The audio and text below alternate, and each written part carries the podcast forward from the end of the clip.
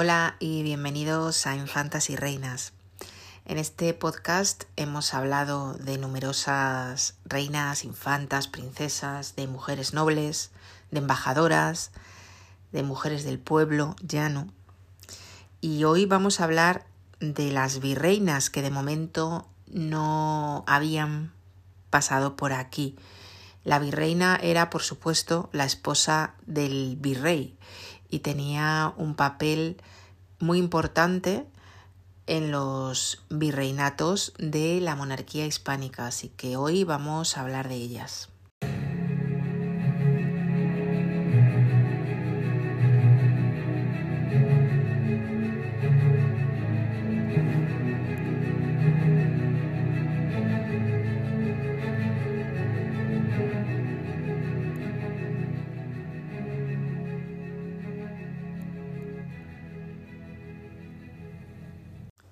Los virreinatos fueron una de las formas elegidas para ejercitar el gobierno por delegación en los lejanos territorios de la corona, porque eh, los reyes por lo general no viajaban mucho. Carlos V sí que fue, por ejemplo, muy viajero, pero el resto no solían salir de España y había que gobernar en aquellos territorios tan lejanos de Madrid, y esta fue la manera elegida. El virrey era la persona que estaba allí en lugar del rey, es decir, que era el propio rey en los lugares en los que gobernaba. Y junto a él, por lo general, estaba siempre su esposa, por tanto, la virreina. Podemos definir al virrey como el alter ego del rey. Sin embargo, la virreina no era el alter ego de la reina, pues, pero sí era un poco un espejo de su figura y de igual manera su corte virreinal era un espejo de la corte de la reina en Madrid. La propia casa de la virreina, os recuerdo que la palabra casa no era eh, entendida como un edificio, sino que eran todas las damas, todos los sirvientes y personas que tenía a su servicio, en este caso la virreina, esta casa ejercía un gran poder en todos los ámbitos del virreinato, en ámbitos económicos, en ámbitos sobre todo sociales, en ámbitos mm, culturales. Eh, tenían un gran papel estas virreinas como mediadoras entre la propia corte y los distintos grupos que la conformaban, pero también, por ejemplo, eh, eran mecenas de las artes, eran patronas religiosas y artísticas y en algunas eh, ocasiones llegaron a gobernar en ausencia del marido. Tenían hacia sus damas la misma protección que tenía la reina con las suyas. Intentaban casarlas con familias de las élites criollas, aunque esto en ocasiones no estaba bien visto en Madrid. Os decía antes que mientras que su marido era el alter ego del rey, ella en realidad no era el alter ego de la reina, y esto le permitía que en la composición de su casa no existieran reglas y etiquetas tan estrictas como en la propia casa de la reina. Y además tenían a su favor el que la presión de generar un heredero no era la que tenía la reina en Madrid, puesto que el hecho de que ellos tuvieran o no hijos y que estos fueran o no varones ya se quedaba circunscrito al ámbito familiar. Mm, evidentemente el rey querría tener muchos hijos y querría tener un hijo varón eh, que después eh, heredara todo lo que le pertenecía, pero no necesitaban un príncipe para que la dinastía siguiera adelante. Evidentemente, esto quitaba muchísima presión, como os decía al principio, eh, a las virreinas. Mm, quizás os preguntéis, bueno, ¿y virreinas eran todas virreinas consortes? Hubo algunas que fueron virreinas por derecho propio, por ejemplo, por nombraros a una de ellas, además conocida ya de este podcast, Germana de Foix, eh, fue nombrada por Carlos V virreina de Valencia, lo fue entre el año 1523 y 1536. Y Margarita de Saboya fue nombrada virreina de Portugal por Felipe IV 100 años después, entre los años 1634 y 1640. Las virreinas tenían un papel importante, como no podía ser de otra forma, en eventos oficiales, en conmemoraciones, por ejemplo, exequias reales cuando moría el rey, en nacimientos de infantes, etc. Asistía con toda su corte de damas y que tenía, como ya hemos dicho, un funcionamiento similar a las de las damas de la reina. La mayoría se casaban allí y pasaban a formar parte de la aristocracia del virreinato. De hecho, hay una carta de cierta virreina en la que se queja de que todas sus damas querían quedarse allí casadas cuando acababa su mandato. El mandato del virrey era normalmente de tres años. Entonces esta virreina decía que ninguna quería volver con ella a Madrid, sino que había habido una especie de estampida por casarse con la aristocracia eh, criolla y no volver mm, a España con la propia virreina al finalizar el mandato de su marido. Ella se dedicaba a acompañarle, a acompañar al marido y era además imagen de todas las virtudes que se le presuponían, porque en la edad moderna esta distinción que tenemos hoy en día de la eh, intimidad y la parte pública de la persona no existía, o sea, lo público era privado y lo privado era público. Por lo tanto, tenía que dar una imagen de unas virtudes que también debía después fomentar en esa parte más íntima de su familia. Estas virreinas que no solo estaban en América, porque se tiende a pensar cuando hablamos de virreinatos en Nueva España, en Perú, pero también había virreinatos en otros lugares, como por ejemplo en Nápoles. Pues bien, como os decía, estas virreinas, en palabras del profesor Rivero, Mm, presidían una corte que él dice que eran lugares esenciales de intermediación y también de comunicación. De hecho, afirma en sus propias palabras que en esas cortes se centralizaba un universo femenino no menos rico que el masculino. Y precisamente por ello, algunas virreinas fueron bastante conocidas y son mujeres interesantes y por tanto os voy a contar ahora algunas anécdotas de la vida de unas cuantas de ellas. Bueno, como entenderéis, virreinas hubo muchas y unas han sido un poco más conocidas que otras por distintas razones. Hoy os voy a hablar de dos. En concreto, una de ellas fue conocida por su actitud eh, durante el periodo en que su esposo fue virrey y la otra fue conocida por su familia, porque era una mujer muy cercana a la corte de Madrid. Voy a empezar por esta última, que se llamaba Leonor de Carreto y era marquesa de Mancera por matrimonio. Ella era hija del marqués de Grana, un noble que había sido embajador del Sacro Imperio en Madrid y curiosamente su madre pertenecía a una familia muy importante de banqueros alemanes. El, el llamado cursus honorum de Leonor comenzó eh, estando al servicio de la infanta María Teresa y después pasó al de la reina Mariana de Austria.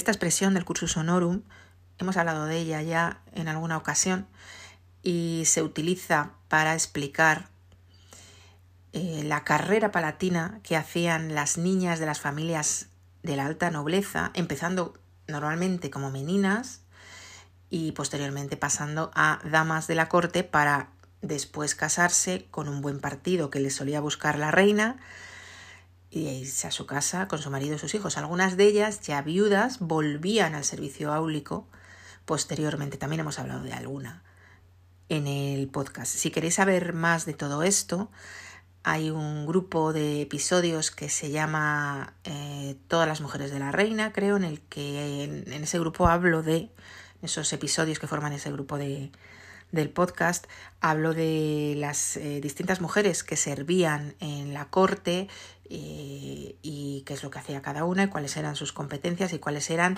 sus obligaciones. Leonor de Carreto era una mujer muy conocida en la corte de Mariana de Austria. Yo concretamente la conozco porque aparece en el diario del conde de Potting, ya que mientras estuvo como virreina en Nueva España, le enviaba a Sofía, a la condesa, chocolate eh, de Oaxaca, que era como lo escribía el conde cuando apuntaba día a día sus quehaceres. Entonces, si leéis el diario, veréis que hay varios apuntes en los que se dice que se ha recibido el chocolate que la marquesa de Mancera le mandaba a Sofía de Dietrichstein. Eh, sin embargo, Leonor de Carreto, por lo que es más conocida, es porque fue, podíamos decir que la descubridora de Sor Juana Inés de la Cruz, a la que conoció siendo adolescente y se la llevó a vivir con ella a la corte virreinal para que ejerciera como profesora o como institutriz, digamos, de su hija, de la hija de Leonor. La corte virreinal era una corte muy culta, había continuamente tertulias de tipo intelectual, a todas esas tertulias pudo acceder Juana cuando todavía no era monja, era muy jovencita, pero eh, pudo tener contacto con escritores, con pintores, con todas aquellas personas a las que protegía Leonor, que fue una gran eh, mecenas. También ejercía como poeta personal de la virreina. Eh, Juana estuvo en la corte virreinal hasta que el confesor de los virreyes se enteró de que ella no quería casarse, entonces decidió, bueno, pues eh, debes entrar en religión. Fue cuando entró en el convento y adoptó ese nombre de Sor Juana Inés de la Cruz. Eh, Juana sería después también protegida por otras virreinas, en concreto hubo una que vivió allí unos cuantos años después que Leonor en el mismo cargo que mm, se considera que fue casi la que más protección le dio a Sor Juana. A título anecdótico os voy a hablar de otra virreina bastante peculiar, eh, la segunda marquesa de Leiva, fue esposa de Juan de la Cerda, que fue virrey de Nueva España entre los años 1660-1664. Fueron los predecesores en el cargo de estos marqueses de Mancera, de Leonor de Carreto y de su marido. Eh, la marquesa de Leiva lo era por matrimonio con Juan de la Cerda, pero ella procedía de un linaje bastante antiguo, era eh, condesa de Baños por sí misma y además era hija única y la heredera de todos eh, los estados de su casa y mm, llegó a tener tan mala fama en el virreinato que existe una carta en el Archivo General de Indias, una carta que se escribe desde allí al rey, en la que se dice que la virreina está muy enferma y que nadie se compadece de ella hasta, hasta ese punto. ¿no? En el momento en que a su marido lo nombran virrey de Nueva España, ellos insistieron en que pudieran ir eh, con ellos su hijo mayor y su mujer. El hijo mayor de esta marquesa de Leiva era un poco pendenciero y lo que querían era, digamos, atarlo en corto, aunque estaba ya casado. Eh, pero bueno, se fueron con ellos. El rey le permitió que también fueran otros dos hijos varones y que se quedara en España su hija Úrsula, que era la única hija que tenían. Curiosamente, la marquesa de Leiva estaba embarazada cuando coge el barco para irse a Nueva España. Imaginaros lo que era el viaje.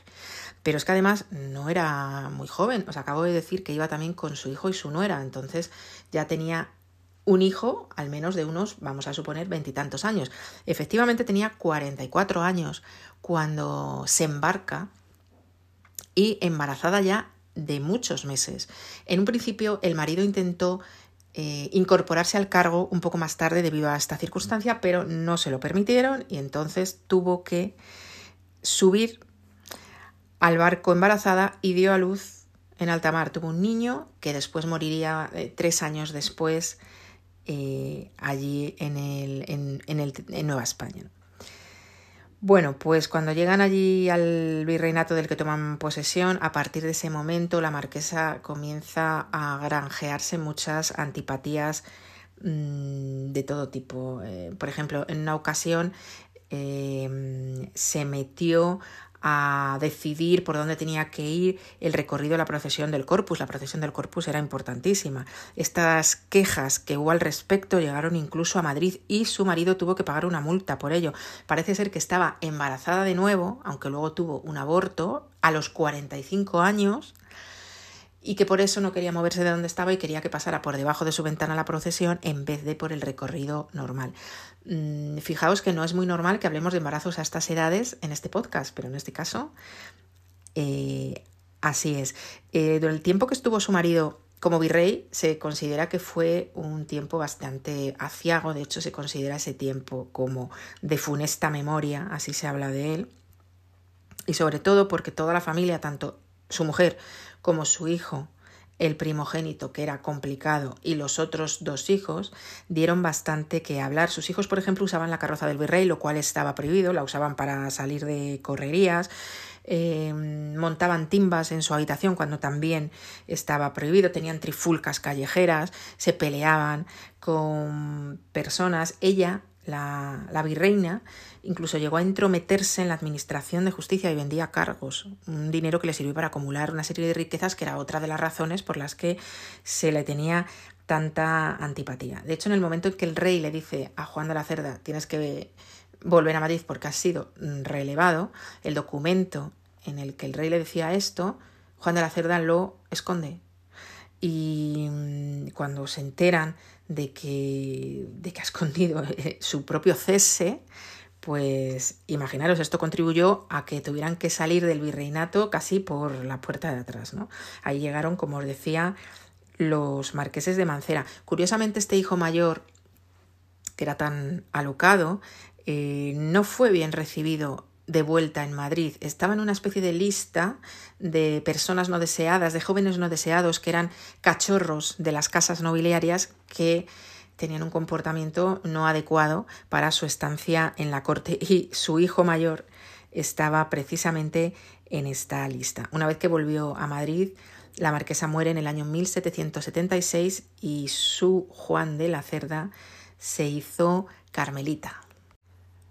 Bueno, os acabo de decir que la marquesa de Leiva falleció en 1776. Supongo que os habréis dado cuenta que estábamos hablando del siglo XVII. En realidad, la fecha de muerte fue 1676. El marido le sobrevivió unos años. De Leonor no os conté eh, previamente hablar de Leiva que murió mm, de camino a España, es decir, cuando ya había sido relevada Em, cuando estaban todavía en territorio del virreinato, en camino a Veracruz, en ese momento es en el que Leonor fallece, o sea, ni siquiera muere en España, muere en el año 1673, cerca de Veracruz.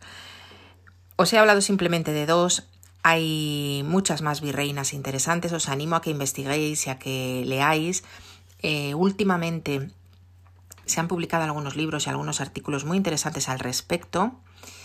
Podéis encontrarlos haciendo búsquedas en Google y si no me podéis eh, contactar y, y yo os doy información al respecto. Y por lo demás, nos vemos ya la próxima semana.